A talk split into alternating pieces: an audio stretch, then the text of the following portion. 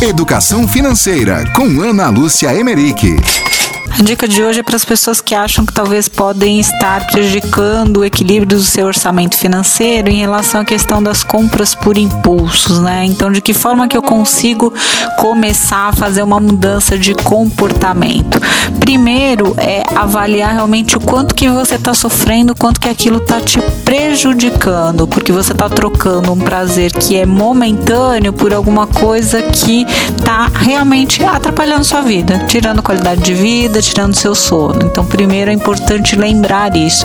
Por que lembrar? Porque isso vai te ajudar a quando você tiver cair tentação, você procurar usar alguma forma de resgatar esse sentimento e optar por fugir dessas armadilhas, dessas tentações aí de consumo.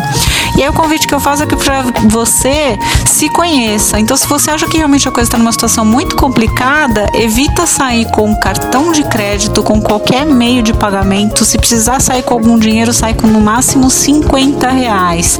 Tem pessoas até que eu já, inclusive, sugeri que quebrassem um cartão de crédito até que a pessoa conseguisse se controlar em relação às necessidades efetivas de consumo. Essa foi a dica de hoje. Espero que vocês tenham gostado.